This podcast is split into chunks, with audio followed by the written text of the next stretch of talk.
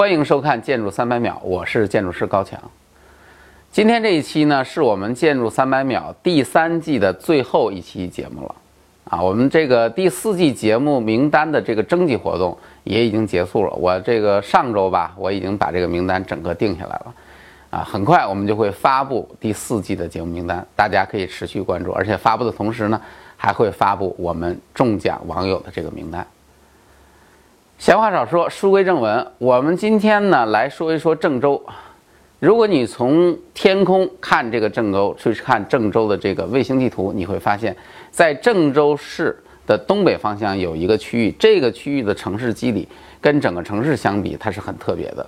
啊，整体形象呢就像是几个啊小组团，中间还有一些游动的这种生命体，就像细胞聚集在一起那种感觉。这个区域实际上就是非常著名的郑东新区。这个郑东新区的这个规划，虽然说咱们郑州不是属于在中国不是属于一线城市，但是郑东新区的这个规划，在中国规划学术界的层面，它的地位，我认为它不亚于像什么浦东新区，像什么北京 CBD、天河 CBD，不亚于这些非常知名的重要区域。郑东新区的规划是一个相当有特点的规划，它是真正由国际级建筑大师是操刀，并且最终完整落地实施的一个规划，可以说是一个有思想、有内涵、有颜值的这样的一个高富帅。今天呢，我们就来聊一聊郑东新区规划的故事。郑东新区的规划呢，是始于二零零一年啊，当时什么情况呢？当时是郑州的一个老的军用机场，说是要搬迁。啊，这机场一搬迁嘛，你想就腾出地儿了嘛。市政府一想，这腾出了地儿不能浪费呀，那么就规划规划吧，我们规划一新城吧。于是呢，就弄了一个规划方案去上报上级政府领导。当时的上级政府领导呢，也就是河南省的省长，正好是我们今天的李克强总理。啊，李总理的要求那肯定是不低的，而且当时有一个大的背景，什么背景呢？就是当时中国的整个城市的这个发展其实是不太均衡的。沿海区域发展的很好，但是中原区域发展相对比较滞后，啊，这个中原区域我们大家都知道，其实中原区域在古代，在古代的中国，那都是巨牛无比的城市聚集的区域。比如说郑州的西边，那是洛阳；东边那是开封，啊，都是如雷贯耳啊。这些城市在古代都是知名的国际大都市，但是到了现代。实际上，滨海地区的崛起，由于特殊的这种区位以及资源上的一些原因吧，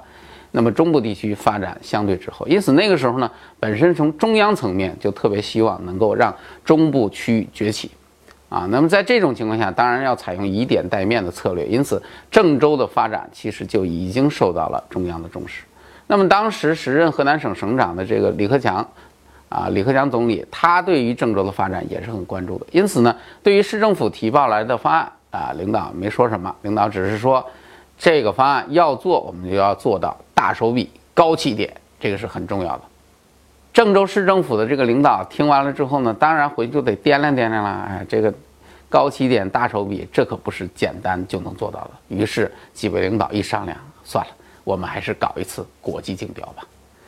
说起国际竞标啊，实际上中国在两千年前后的时候，我发现很有意思。那段时间搞国际竞标可能是一个很时髦的事儿。比如说我们之前说的这个大裤衩啦、国家大剧院啦，其实都是在那段时间前后做的这种国际竞标。当时呢，应该也是国外的事务所进入中国的一个早期阶段。所以那个时候呢，大家对于这种国际上的这种设计大师跟设计事务所是充满了这种期待感的。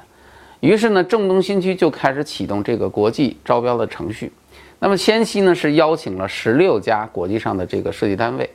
后来呢经过筛选之后，最后留下了六家来参加最后的这个角逐。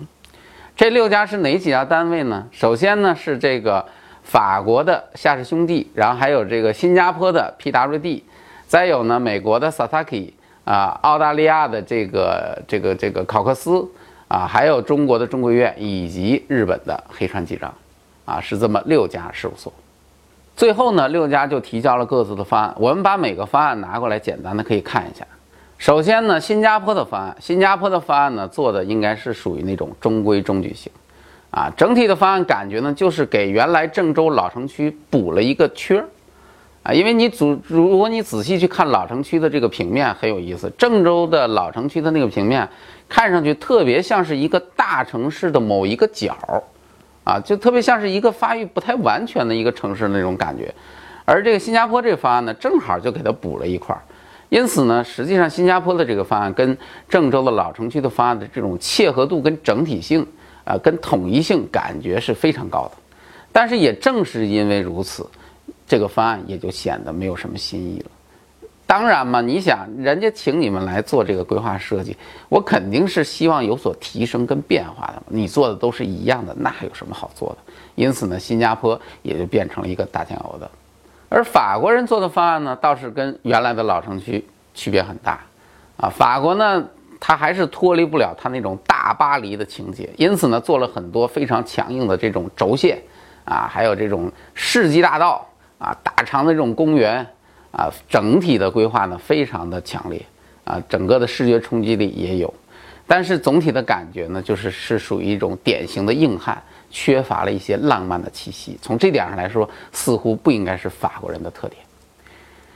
那么澳大利亚的这个方案呢更有意思，澳大利亚这个方案呢做的是一种放射性的方案，整体的核心的一个区域呢是一个巨大的 Y 字形。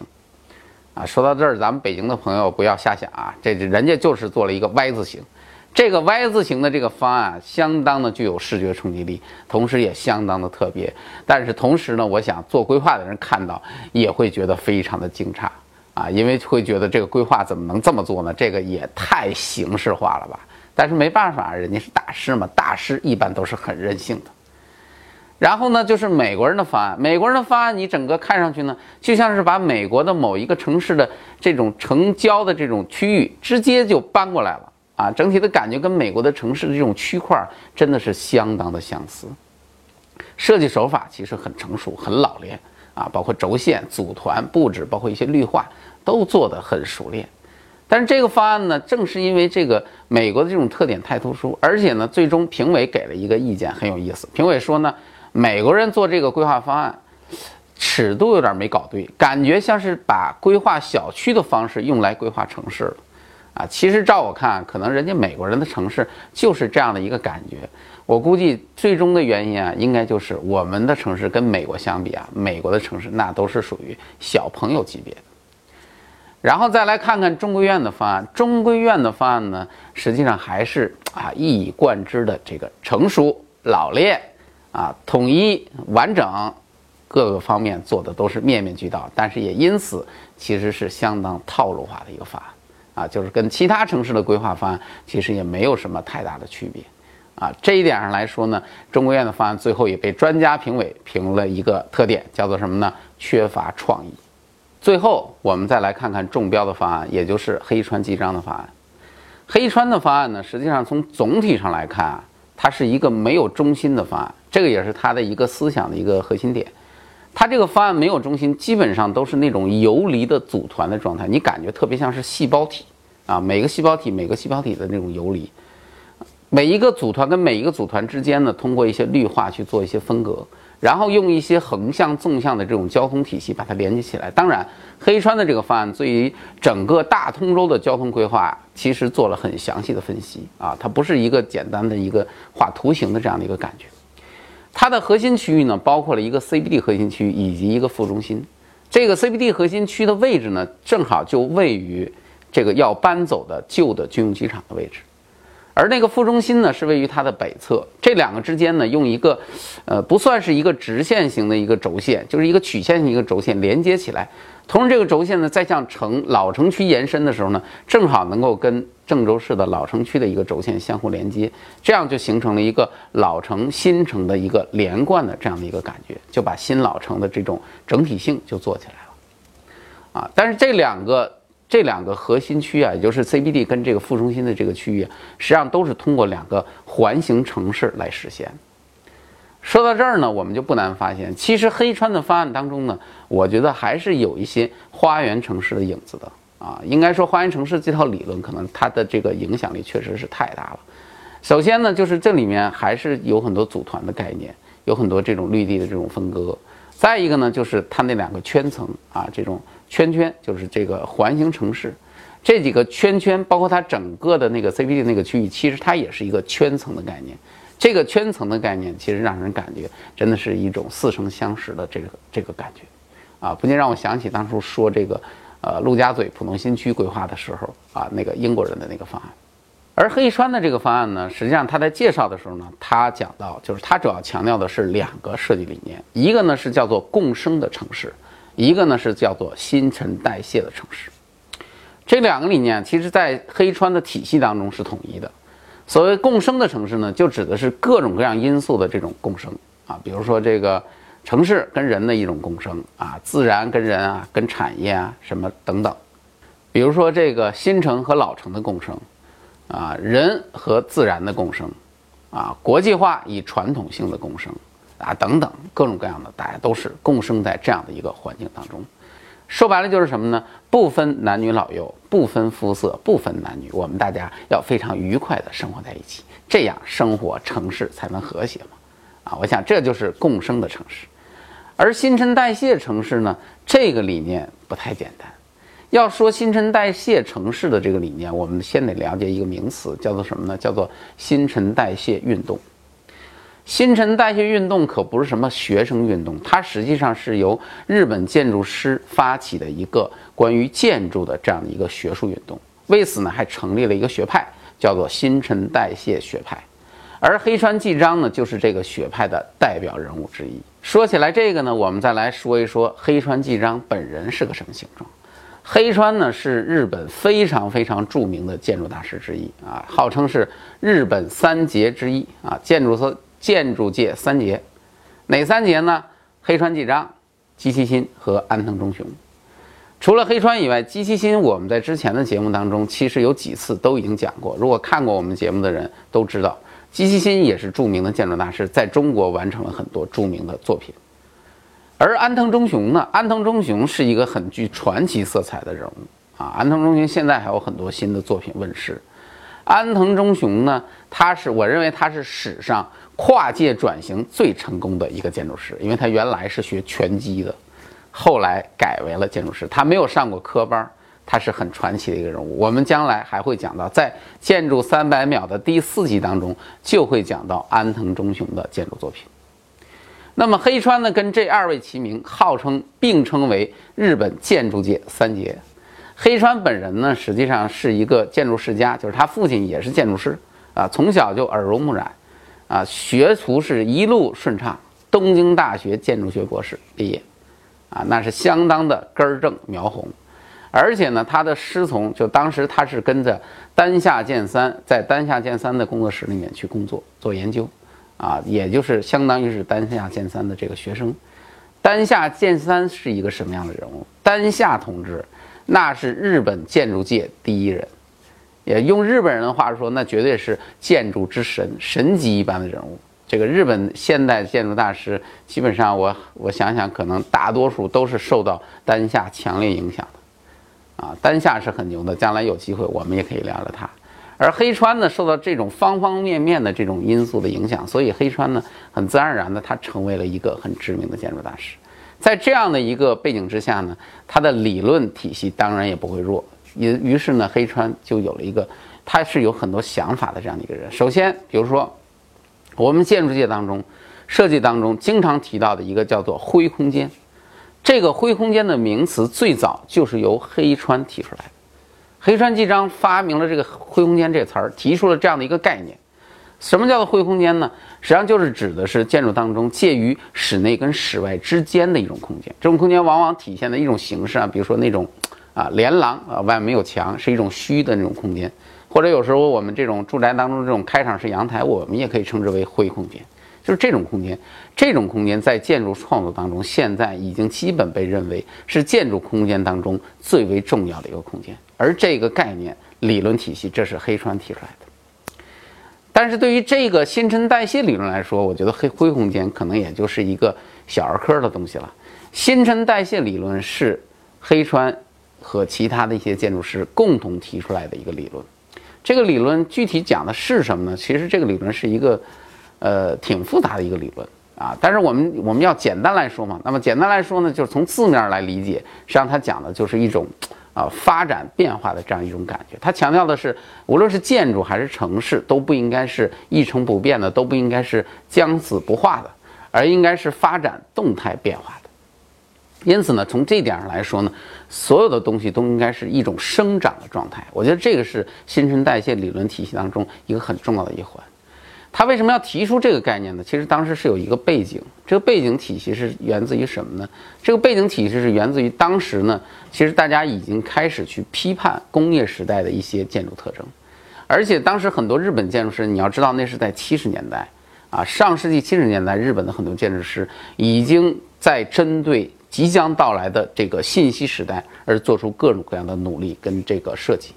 啊，尽管那个时候的他们是不可能想到今天的世界能够发展成这个样子，但那个时候他们努力在通过一些技术的方法来应对这种时代的变迁。比如说，当时黑川做的一个住宅类的一个代表性的建筑叫做宗银仓体楼，啊，这个建筑很有名，是新陈代谢学派当中一个非常有代表性的一个作品。这个建筑一个特点是什么？就是它把居住单元全部都做成像抽屉一样的。这种形态直接插在建筑上面，而且这些抽屉是可以更换的，这就是一种发展动态变化的这样的一个建筑，啊，当然这个建筑后来也是啊惨遭拆迁啊，这个这个当时说了很久，黑川为此还努力去争取过，后来拆不拆我就不知道了，啊，但是这个建筑是他的一个代表的一个作品，也体现了他的这种新陈代谢的这种理念在里面的一种一种衍生。啊，那么正东新区呢，实际上是黑川纪章在城市规划领域的一个实践之作。而且正东新区出现的时候，其实新陈代谢理论学派已经开始没落，就已经开始慢慢的消失了。因为什么呢？因为后来新陈代谢学派的这个理论，由于他们采用的是这种工业技术的方式去解决信息时代的问题，所以后来其实已经跟不上时代这种需求了。啊，而在城市规划领域来说呢，其实。从对于建筑师来说，他提出的更多是一种理想化的这种乌托邦式的这种思想情节，啊，所以呢，这种思想一直也都没有付诸于实现。他们提出过很多构想，但是没有哪个城市能够去实现它这种构想，啊，但是很有意思，最终这个历史的任务最终落在了郑东新区的这个规划上。所以从这一点上来说，我们回头再看看郑东新区的规划。啊，你看看它整个中间龙湖周边的那个区域，整个规划的这种形态、这种线性的这种发展，还有这种游离的这种细胞体的这种状态，你整体的感觉，你就能够深深的感觉到这个新陈代谢理论在整个规划理论体系当中的这种深刻的表现，实际上是建筑师思想的一个完整的一个体现。而黑川的这个规划方案中标之后呢，当然首先面对的问题就是实施的问题，啊，实际上像他的这种方案。啊，我们看这种高度集约的这样一种，比如说这种环形城市的方案，我们可想而知，这种方案其实对于实施的这种要求度是相当高的。啊，政府必须得全力保证它有非常强有力的政策控制，才能够实现。很幸运的是，郑州市政府将它定为了法规，最后严格按照整个规划的思路去实现。因此呢，应该说，郑东新区的这个规划方案。它的实施度、完成度是相当之高的，这个在国内外的这种规划案例当中，其实是比较罕见的。怎么讲呢？从这个事情上来说，我们可以再引申来讲一下郑东新区的这个规划。实际上，这个规划的这个落地实施，那么我认为它还是具有相当大的偶然性的。它需要一些必备的条件。首先，第一个，政府必须是非常强势的。这个强势才能够保证像这种非常形体化的这种规划能够实现的一个大前提，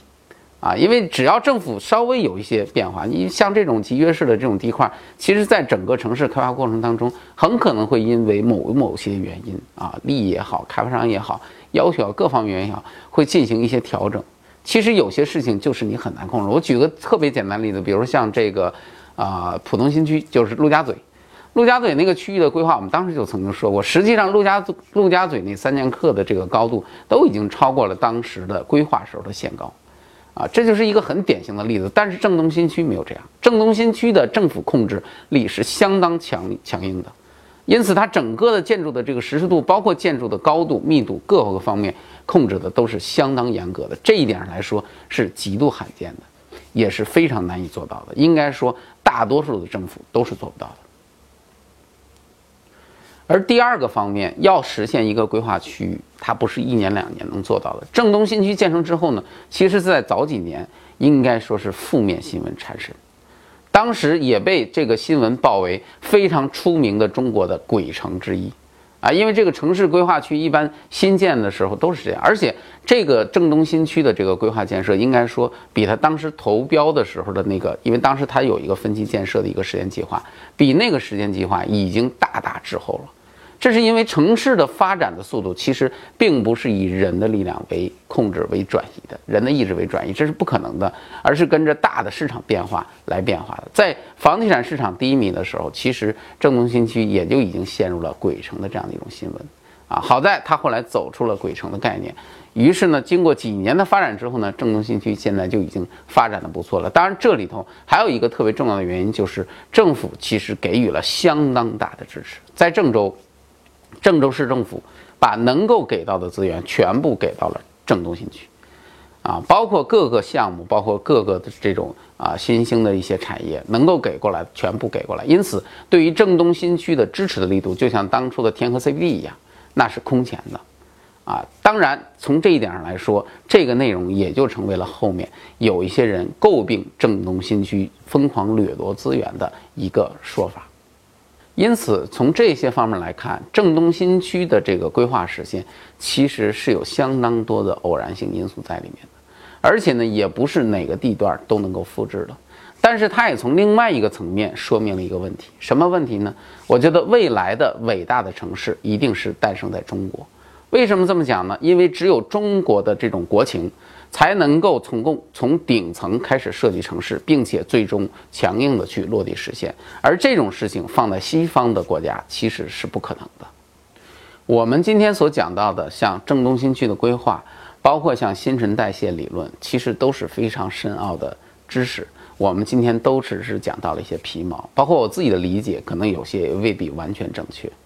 啊，但是今天呢，我们说到了黑川纪章，说到了新陈代谢理论。实际上，在今天的这个建筑世界，这些理论，包括黑川纪章，零七年也已经病逝。啊，他的事务所在后两年也已经这个倒闭了，因为破产倒闭，因为经营不善。